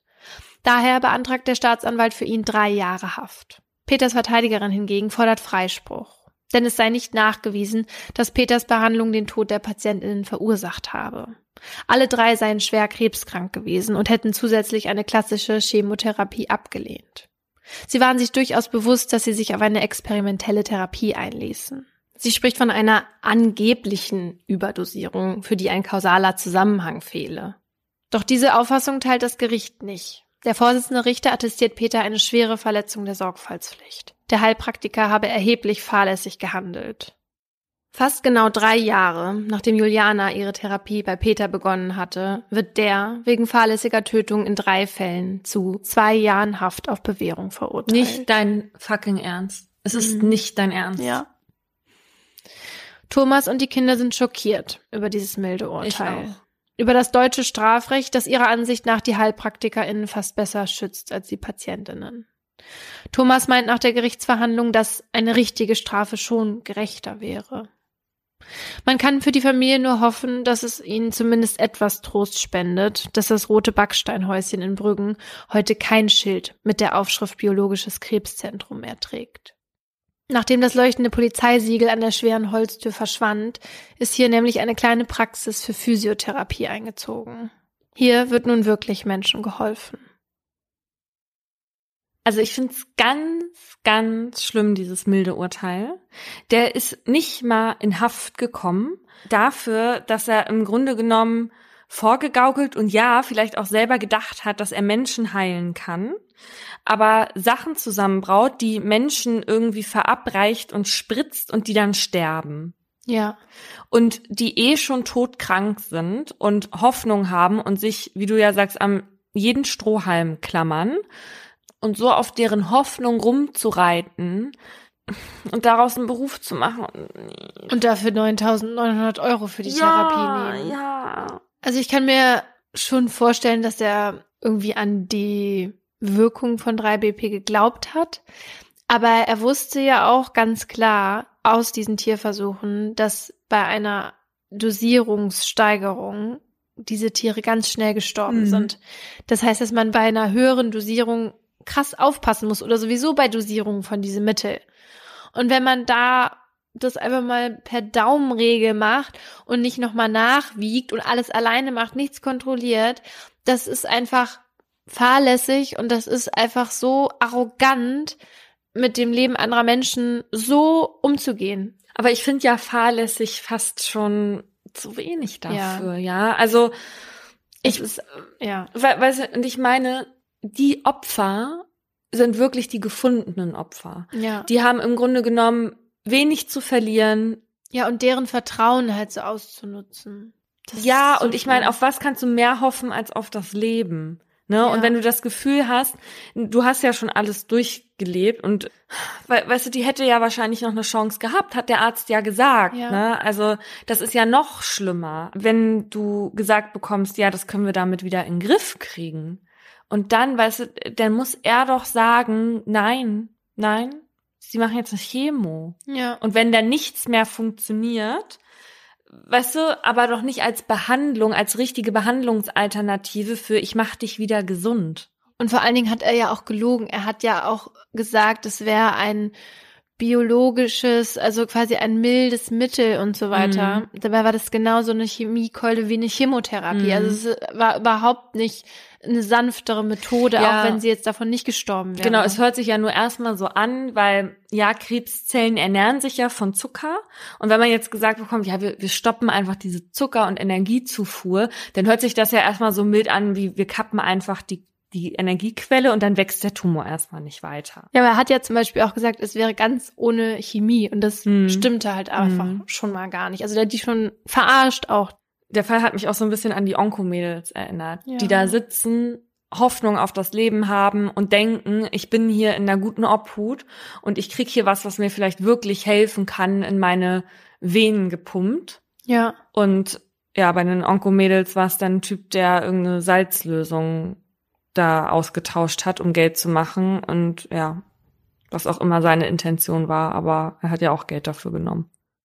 Also bei solchen Versprechungen muss man halt wirklich aufpassen. Ne? Ich habe mal ja auch so eine Reportage fürs Frühstücksfernsehen gemacht über so einen Wunderheiler aus Russland, ein selbsternannter Apostel. Und der hat halt auch gesagt, er kann Krebs heilen, AIDS heilen, Depressionen, Klar. alles heilen durch die Hand Gottes. Und dann war ich da an einem Sonntag in Berlin und äh, mit über 1000 Menschen in so einer Halle und darunter natürlich gelähmte, einbeinige, krebserkrankte, also wirklich ganz großes gesundheitliches Leiden. Und du verstehst ja auch, wenn du die siehst, dass die alles bereit sind anzunehmen, was irgendwie Hilfe ja. verspricht. Ne? Naja, und dann ist da nachher jemand auf äh, der Bühne umgekippt. Damit wirbt er sogar, dass es immer ein Wunder gibt und dass der Heilige Geist immer vorbeikommt und die Leute berührt. Und offenbar war das für die Leute an dem Tag auch so. Und das hier ist äh, der Beweis dafür gewesen für die. Ich habe den, ich habe, die, ich nehme an, die Gegenwart des Heiligen Geistes gespürt. Es war auch ein ziemlich starker Windhauch, der an mir vorbeiging. Okay, wow. Also die Leute, die glauben das dann und sind im Zweifel dann halt auch nicht mehr bereit, sich anders helfen zu lassen wir könnten keine Kinder kriegen. Und wir sind zu verschiedenen Ärzten gegangen. Ärzte könnten nicht das sehen, warum können wir keine Kinder kriegen. Und das lag äh, Probleme bei Fluch, äh, Erbfluch von den Eltern. Zum Arzt kann man auch gehen, aber Kirche ist auch sehr gut. Ne? Und das ist ja das Ding. Du kannst ja in die Kirche gehen, wenn du dich dann behandeln lässt ja. noch, ne? Aber nicht anstatt. Ja. Ja, und Juliana kam ja nach Deutschland, um sich von einem Heilpraktiker behandeln zu lassen. Und zwar, weil der Beruf in ihrer Heimat so nicht existiert. Europaweit sind HeilpraktikerInnen nämlich gar nicht so verbreitet, was mir gar nicht bewusst war. In Österreich und Frankreich ist der Beruf zum Beispiel komplett verboten. Dafür gehen bei uns jeden Tag mehr. Echt? Mhm. Dafür gehen bei uns aber täglich mehr als 128.000 Menschen zu einem Heilpraktiker oder einer Heilpraktikerin. Also das wundert mich wirklich total, weil das bei uns so anerkannt ist, ne? Und das da gibt normal. es das, ja. ja. Da ist es ganz verboten und in den Niederlanden zum Beispiel sehr restriktiert. Mhm. Weil so viele Menschen halt hier diesem Berufsbild vertrauen, geht es jetzt in meinem Aha um diese Arbeit und die juristische Verantwortung dahinter. Schon 1939 wurde das sogenannte Heilpraktikergesetz verabschiedet. Daran heißt es, dass jede berufs- oder gewerbstätige Tätigkeit zur Feststellung, Heilung oder Linderung von Krankheiten, Leiden oder Körperschäden bei Menschen unter die Ausübung der Heilkunde fällt. Damit gewährt der Paragraph den HeilpraktikerInnen seitdem ziemlich viele Freiheiten. Während beispielsweise Physio- und ErgotherapeutInnen nur auf ärztliche Anweisungen hin tätig werden dürfen, dürfen HeilpraktikerInnen zum Beispiel Akupunkturnadeln setzen, Infusionen legen, Spritzen geben und auch Eigenbluttherapien durchführen. Sie dürfen alle erdenklichen naturheilkundlichen Methoden anwenden, Krankheiten diagnostizieren und auch selbstständig behandeln. Also fast wie ärztliches Fachpersonal, nur eben ohne deren Ausbildung. Um ihre Zulassung zu erhalten, müssen HeilpraktikerInnen nämlich nur genau eine einzige Prüfung bestehen, die sich zusammensetzt aus einem Multiple-Choice-Test über schulmedizinisches Grundwissen, bei dem 45 von 60 Fragen richtig beantwortet werden müssen und einer mündlichen Prüfung. Um sich auf diese Prüfung vorzubereiten, können Heilpraktikerinnen eine Schule besuchen, müssen sie aber nicht. Sie können das Wissen auch einfach zu Hause im Selbststudium sich aneignen. Eine einheitliche und staatlich geregelte Ausbildung gibt es also nicht. Um für diese Prüfung zugelassen zu werden, muss man ein paar Bedingungen erfüllen, und zwar über 25 Jahre alt und deutscher Staatsbürger oder deutsche Staatsbürgerin sein, mindestens einen Hauptschulabschluss und ein Gesundheitszeugnis mitbringen und polizeilich bisher unauffällig gewesen sein. So, und das kann ich jetzt alles erfüllen. Und wenn ich dann weiß, dass der große C beim rechten Fuß links ist, ist das dann genug? Also ganz so einfach ist es offenbar nicht. Zumindest fallen immer sehr viele Personen durch. Du kannst ja offenbar auch einmal durchfallen, weil Peter ist ja auch beim ersten Mal durchgefallen. Was sie nicht dürfen, und zwar aufgrund des Arznei- und Betäubungsmittelgesetzes, ist rezeptpflichtige Medikamente oder Betäubungsmittel verordnen oder herstellen. Oder bestimmte Infektionskrankheiten, die unter das Infektionsschutzgesetz fallen, behandeln wir jetzt zum Beispiel Masern. Außerdem dürfen die ihre PatientInnen nicht dazu motivieren, ärztliche Behandlungen zu unterlassen. Also dürfen jetzt nicht zu denen sagen, mach dann lieber die Chemotherapie nicht. Und die dürfen keine Geburtshilfe leisten, keine Zahnheilkunde ausüben, den Tod nicht feststellen oder röntgen. Was sie aber ja dürfen, ist Substanzen verabreichen, die in Deutschland nicht als Medikamente gelten, weil sie zum Beispiel nicht ausreichend erforscht sind. Also das 3BP durfte der schon ver vergeben und spritzen. Und für mich klang das bei der Recherche alles so absurd, mhm. dass ich mit Professor Alexander Ehlers gesprochen habe. Der ist Fachanwalt für Medizinrecht und Facharzt für Allgemeinmedizin.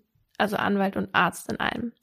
Ihn habe ich gefragt, wie es denn mit der rechtlichen Verantwortung von Heilpraktikern aussieht, wenn die so viele Freiheiten haben. Grundsätzlich wird natürlich zwischen einem Heilpraktiker und seinem Patienten ebenfalls wie beim Arzt ein Behandlungsvertrag abgeschlossen. Und dieser Behandlungsvertrag bedeutet, dass die Behandlung nach den zum Zeitpunkt der Behandlung bestehenden allgemein anerkannten fachlichen Standards zu erfolgen hat. Nun ist das Problem, dass ähm, das Heilpraktikergesetz selber keinen eigenen Sorgfaltspflichtmaßstab äh, definiert. Es fehlt also schlichterdings an einer objektiven Regelung vergleichbar dem medizinischen Standard. Also, da es keine staatliche Ausbildung gibt oder staatlich geregelte Fortbildung, ist ein Standard halt nicht wirklich vorhanden. Und deshalb ist es im Nachhinein auch schwierig, irgendwas zu beanstanden, weil HeilpraktikerInnen unterliegen so halt keinen besonderen Anforderungen, sondern die werden so behandelt wie jetzt du oder ich vor Gericht. Und das führt laut Ehlers zu großen Schwierigkeiten, sowohl in zivilrechtlichen als auch strafrechtlichen Verfahren. Generell gibt es rechtlich hier laut Professor Ehlers eine viel zu große Grauzone. Ohne dass das Gesetz geändert wird und klare Regulierungen in Bezug auf die Ausbildung geschaffen werden, kann es halt auch in Zukunft immer wieder zu solch milden Urteilen wie im Fall von Peter kommen. Also, so wie ich das verstanden habe, hatte das Gericht auch nicht so viele Mittel, das viel höher anzusetzen. Mhm. Er durfte das ja ver, mhm. ne, verschreiben und äh, hat halt nur nicht richtig dosiert. Mhm. Warst du denn schon mal bei einem Heilpraktiker oder Heilpraktikerin? Ja, bei einer Heilpraktikerin. Und ich muss sagen, dass ich, also ich persönlich da jetzt nur gute Erfahrungen gemacht habe. Mhm. Und ich habe auch in meinem Umfeld wirklich ganz viele positive Berichte gehört. Ne? Also mhm. bei meiner zum Beispiel, die hat mit mir Akupunktur gemacht mhm. und die hat halt ja so von außen versucht, was von innen zu behandeln, ne, durch so Druckmethoden und so. Und die hat aber bei mir auch jetzt keine Diagnose, aber die hat was festgestellt von außen, was man erst Jahre später per Röntgen bei mir festgestellt hat. Mhm. Was ich schon beachtlich fand, weil das ist nicht was, von dem ich gedacht hätte, dass man das erfüllen kann. Ja. Und mir ging es danach auch gut, also oder besser. Das hat schon was ausgelöst. Ich hatte halt überhaupt keine guten Erfahrungen bisher, also wirklich total gar nicht und haben auch eben gar nicht geholfen. Einmal eben diese war ich bei einer mit 14 oder 15, die hat dann diese Bioresonanztherapie mit mir gemacht. Mhm. Das war für mich so absurd. Das war in so einer Praxis, die in so einem riesigen Altbauhaus war. Richtig teures Ding. Ich saß dann da in so einem weißen Sessel, hatte diese beiden Elektroden in der Hand.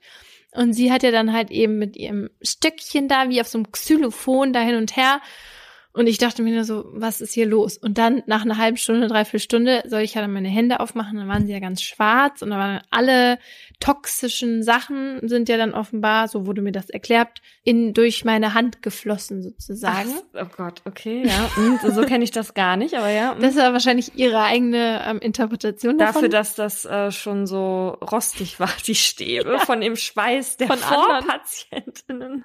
genau.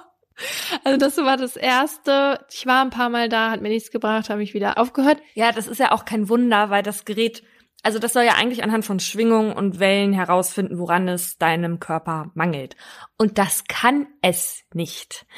Ich habe ja diese Reportage gemacht und da war ich bei einem Typen, der hat diesen ganzen Apparat auseinandergenommen. Und ja, Resultat, da ist nichts drin. Ne? Also da ist schon, schon ein Chip drin, aber der macht im Grunde genommen nichts. Ja. Und das ist quasi funktioniert wie so ein Zufallsgenerator und der spuckt immer irgendwas aus. Und dann haben wir auch an diese beiden Enden haben wir auch mal eine Kartoffel oder eine äh, Wurst angeschlossen. Hat ja auch äh, Vitamin E-Mangel festgestellt. Ne?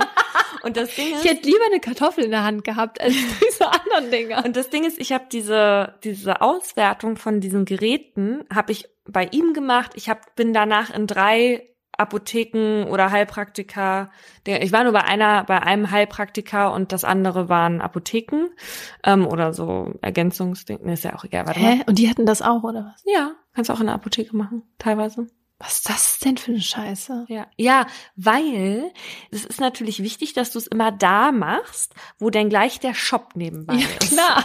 Hier ist die Mangel. Ja, so und das Ding ist, ich hatte natürlich, ich habe das vielleicht am Ende fünfmal gemacht und hatte natürlich fünf verschiedene Ergebnisse.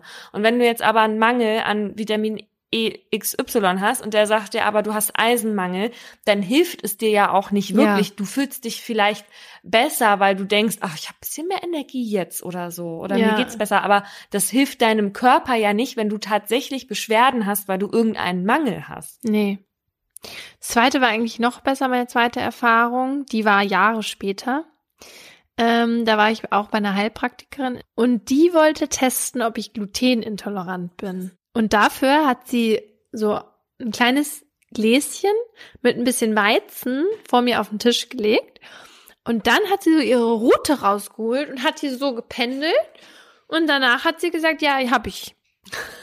Und dann habe ich und dann habe ich Weizen weggelassen. Hat mir aber auch nicht geholfen. Ich find's aber gut, dass du der Route erstmal Vertrauen geschenkt hast. ja, also ich denke, man kann sagen, solche gibt es, aber halt auch welche, die wirklich helfen können. Also ich würde das wirklich immer wieder machen, bei lebensbedrohlichen Krankheiten jetzt allerdings nur ergänzend zur Schulmedizin. Ja, wo es hilft, go for it. Aber wohler wäre mir bei dieser ganzen Sache, wenn es halt irgendwie einheitliche Ausbildungen und auch Regeln geben würde. Hm. Wir haben ja jetzt heute über zwei fahrlässige Tötungen gesprochen. Normalerweise geht's bei uns ja über Mord und Totschlag und deswegen eben auch über Delikte, die vorsätzlich begangen wurden. Also ich meine jetzt die innere Einstellung des Täters oder der Täterin und die Verschuldensform. Bei Taten wie Mord und Totschlag wollen die TäterInnen oft die Tat, also die wollen die oder die nehmen sie zumindest billigend in Kauf. Bei Fahrlässigkeit ist es eben in der Regel so, dass man die erforderliche Sorgfalt außer Acht lässt. Also ist ja was ganz anderes dann von der Einstellung her. Und die Tat passiert dann unachtsam. Dieser Schaden, da haben wir es wieder, hätte vermieden werden können, wenn die Person besser aufgepasst hätte. Paragraph 15 vom StGB sagt, strafbar ist nur vorsätzliches Handeln, wenn nicht das Gesetz fahrlässiges Handeln ausdrücklich mit Strafe bedroht. Und das bedeutet, grundsätzlich ist nur vorsätzliches Verhalten strafbar. Eine fahrlässige Tat ist dann strafbar, wenn das dann auch jeweils ausdrücklich im Gesetz so steht. Also wenn Laura jetzt beispielsweise etwas fahrlässig, sagen wir mal jetzt im Vase kaputt macht, dann kann sie dafür keine Strafe erhalten. Ne? Also sie muss sie dann vielleicht schon bezahlen, im besten Fall von der Haftpflicht, aber es gibt keine Strafe dafür. Es gibt nämlich kein Gesetz für fahrlässige Sachbeschädigung. Sehr wohl aber für fahrlässige Brandstiftung, fahrlässige Körperverletzung oder eben für fahrlässige Tötung. So, ich mache es jetzt mal ganz einfach. Im Recht, da gibt es so ein Problem. Und zwar die stärkste Form, so sage ich das jetzt, der Fahrlässigkeit, also die bewusste Fahrlässigkeit, von der schwächsten Form des Vorsatzes, also diesem Eventualvorsatz, voneinander zu unterscheiden. Weil das nämlich so ist, bei der bewussten Fahrlässigkeit, da denkt sich die handelnde Person, ah, wird schon gut gehen. Und beim Eventualvorsatz, da denkt sich die Person, und wenn schon. Und diese Sachen, also dieses, ach, das wird schon gut gehen und ach, und wenn schon, diese Sachen voneinander zu unterscheiden, ist in der Praxis recht schwer, weil sie quasi vom inneren Willen der handelnden Person abhängt. Und dieser Person, der kann man ja nicht in den Kopf gucken. Und vor Gericht muss aber genau dieser innere Wille irgendwie festgestellt werden, der dann über die Höhe des Strafmaßes entscheidet. Und da macht das nämlich einen enormen Unterschied im Zweifel, ob man jetzt nämlich wegen einer fahrlässigen Tötung höchstens fünf Jahre in Haft muss oder beispielsweise wegen Mordes mindestens 15 Jahre. Das Problem kennen wir schon so ein bisschen aus diesen Raserfällen, über Mhm. die wir in Folge 49 gesprochen haben. Fahrlässigkeitsdelikte finden sich nämlich besonders häufig im Straßenverkehr. 2019 hat der BGH aber erstmals in Deutschland ein Mordurteil gegen einen Raser bestätigt. Und da ging es um den Taxidieb von Hamburg, der im Mai 2017 ein Taxi gestohlen hatte und betrunken und ohne Führerschein unterwegs war. Bei der Flucht vor der Polizei raste der Mann mit bis zu 155 Stundenkilometer und ohne Licht durch Hamburg. Der überfuhr dann Ampeln und lenkte das Auto schließlich auf eine dreispurige Gegenfahrbahn. Er verlor die Kontrolle und rammte mit mindestens 130 kmh ein anderes Taxi. Dabei kam ein 22-jähriger Fahrgast ums Leben und der Fahrer und ein weiterer Insasse überlebten mit schwersten Verletzungen. Der Verteidiger plädierte vor Gericht auf fahrlässige Tötung und gefährliche Körperverletzung. Das Gericht folgte allerdings der Argumentation der Staatsanwaltschaft und verurteilte ihn wegen Mordes sowie zweifachen Mordversuchs zu einer lebenslangen Freiheitsstrafe. Und zwar, weil der Richter den bedingten Tötungsvorsatz, also diesen Eventualvorsatz, als belegt ansah.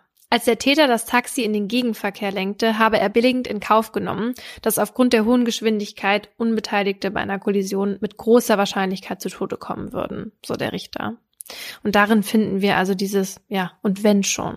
Genau, also diesen Eventualversatz. Aber wir wissen ja auch aus anderen Raserfällen, dass da am Ende oft nicht Mord beim Urteil rauskommt, sondern eben fahrlässige Tötung. Fahrlässig kann man auch jemanden durch Unterlassen töten. Und hier gibt's gerade aktuellen Fall, dass die Staatsanwaltschaft Koblenz gegen den Landrat des Kreises Ahrweiler und eine andere Person aus Rheinland-Pfalz ermittelt, und zwar wegen der Flut in diesem Jahr. Und da steht nämlich die Frage im Raum, ob die zuständigen Behörden vor den drohenden Überschwemmungen zu spät gewarnt haben. Denn wie jetzt bekannt wurde, wurde die Kreisverwaltung bereits um 15.30 Uhr des Katastrophentages, also Stunden vor dem Höhepunkt der Flutwelle, durch das Landesamt für Umwelt alarmiert. Und trotz mehrerer präzisen Warnungen vor einem extremen Pegelanstieg wurde erstmal keine Evakuierung eingeleitet. Ja, und dann gab's da halt noch so ein paar Sachen, die irgendwie verpatzt wurden. Und deswegen traf die Flut dann halt so viele Menschen total unvorbereitet. Und ob diese Ermittlungen jetzt dann aber am Ende erfolgreich sein werden, ist eher fraglich, weil man dann erstmal nachweisen muss, dass das Unterlassen dann auch dazu geführt hat, dass bestimmte Menschen deswegen gestorben sind. Und das ist halt immer schwierig. Ne? Das sieht aber anders aus in Fällen, wo medizinische Betreuung vernachlässigt wurde, beispielsweise jetzt bei einer Ärztin, die einen akuten Notfall nicht erkannt hat oder einen Gips nicht geöffnet hat, wenn er zu eng war oder so.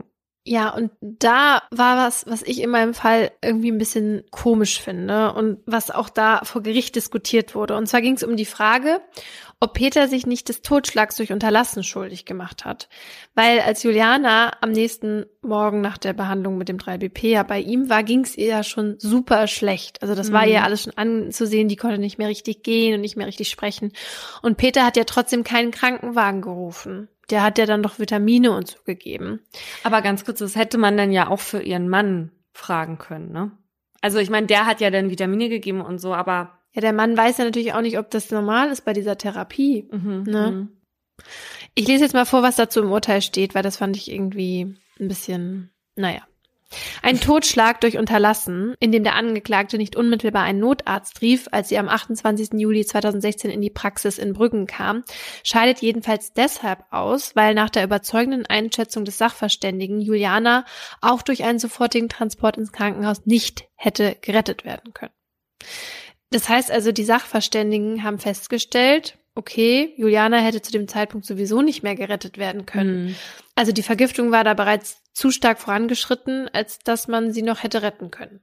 Aber ich denke mir, das weiß ja Peter in dem Moment gar nicht, dass sie nicht mehr gerettet werden könnte. Nee. Ja, mich hat, also mich hat das total verstört. Mhm. Also wenn ich jetzt hier umkipp oder hier irgendwo hi- hinfall mit dem Kopf so doll aufknalle, dass ich eh nicht mehr gerettet werde und du denn niemanden da- anrufst. Da, sag ich, da kommt jetzt was im Fernsehen.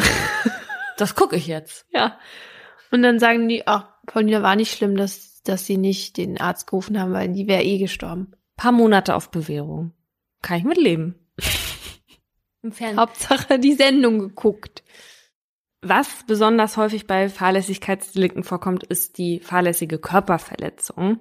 2019 wurden in Deutschland 3100 Menschen deswegen verurteilt, wobei hier nicht die mit drin sind, die im Straßenverkehr Menschen verletzt haben.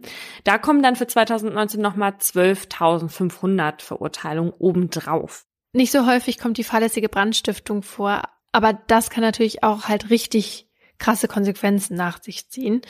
Also zum Beispiel, wenn man jetzt überall Kerzen im Haus anhat und dann aber das Haus verlässt, ohne die vorher mhm. auszupusten. Und dann fängt das ganze Haus Flammen und es noch irgendwie noch andere Häuser und so weiter. Ja, oder wenn man in der Gastro arbeitet und ich bin jetzt Chefin und muss am Ende alles kontrollieren und sorgt dann nicht dafür, dass die Zigaretten ordnungsgemäß irgendwie entsorgt werden und die fangen dann im Mülleimer an zu kuckeln. Deswegen mussten wir damals nämlich immer, als ich in der Gastro gearbeitet habe, den letzten Mülleimerbeutel, alle Zigaretten, die da reingingen und den wir quasi nicht mit rausgenommen haben, da mussten wir dann immer alles ins Wasser tunken. Ach so. Ein richtig schlimmen Fall von fahrlässiger Brandstiftung gab es in der Silvesternacht zu 2020 in dem Affenhaus des Krefelder Zoos. Nein. Und dabei starben mehr als 50 Tiere. Und besonders schlimm war dabei der Tod des 48 Jahre alten Gorillas Massa. Nein.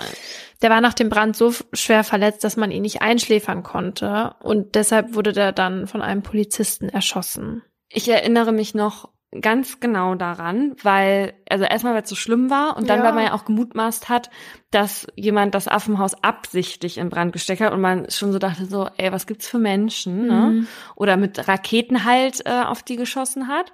Und kurz darauf haben sich dann ja aber diese drei Frauen bei der Polizei gestellt, also eine Mutter mit ihren zwei erwachsenen Töchtern weil die diese Himmelslaternen äh, zu Silvester haben steigen lassen, also diese ähm, Lampions aus mhm. Papier, ne, wo dann dieses Feuer drin lodert. Und die sind ja verboten. Und die dachten sich dann aber, ja, zu Silvester kann man ja mal machen. Und dann direkt damit aufs Affenhaus. Das ist so schlimm. Ja. Ja, und die mussten dann ja irgendwie 15.000 Euro zahlen, weil die diesen Strafbefehl angenommen haben. Die haben ja nicht mehr einen Prozess bekommen, ne? Aber ja, einfach nur schlimm. Ja. Apropos tot. Wisst ihr, wer sich noch tot stellt? Kevin. Er hat nicht geschrieben. Kevin hat sich nicht gemeldet. Ja. Also das ist der, von dem wir in der letzten Folge gesprochen haben, unser erster Hater in Anführungsstrichen. Weil das war einfach die häufigste Nachricht, die wir jetzt in den letzten zwei Wochen bekommen haben. Es interessiert euch offenbar brennend, aber ich glaube, er hört uns einfach nicht mehr. Ich glaube schon, dass er es hört, aber dass ihm das jetzt auch einfach unangenehm ist und er sich jetzt nicht nochmal outen will. Ja, vor allem, weil wir den halt so als Hater darstellen, ne? Und das will man ja nicht sein. Ja. Also Kevin, wir würden niemals deine Identität verraten. Du wärst schon bei uns sicher. Wir wollen ja eigentlich nur Frieden. Ich hätte eigentlich gedacht, weil ich habe ja eine gemeinsame Bekannte mit dem Kevin zusammen. Und ich dachte, vielleicht trägt die das dann an den ran. Du denkst wirklich, dass, dass der das, also auch wenn die das an den rangetragen hätte, kann das ja sehr gut sein, dass ihm das scheißegal nee, ist. Nee, das habe ich ja auch gesagt. Ich habe ja. ja, ja, also letztes Mal, ja, genau. Aber, Aber ich glaube auch, dass er uns boykottiert generell. Der hört uns nicht mehr. Der möchte auch, wenn er jetzt möglicherweise davon weiß, dass wir gerne eine Entschuldigung. Sag nicht immer wir. ich will überhaupt keinen. Aber du findest den jetzt, nachdem ich dir dein Insta mal gezeigt habe, auch ganz lustig, oder? Ja, schon ganz nett, aber jetzt nicht so lustig wie du. Hier mal, wie lustig Paulina diese Story von ihm fand als Sprachnachricht.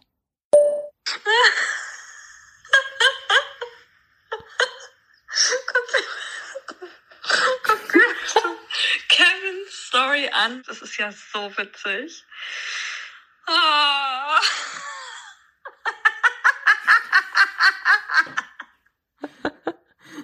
Ja, also es ist irgendwie schade, dass wir so einen schlechten Start mit ihm hatten, oder? Vor allem auch Start, weil wir die einzigen sind, die die Beziehung danach noch weitergeführt haben eigentlich.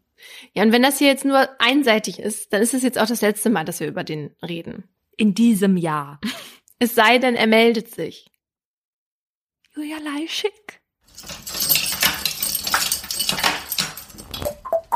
Das war ein Podcast von Funk.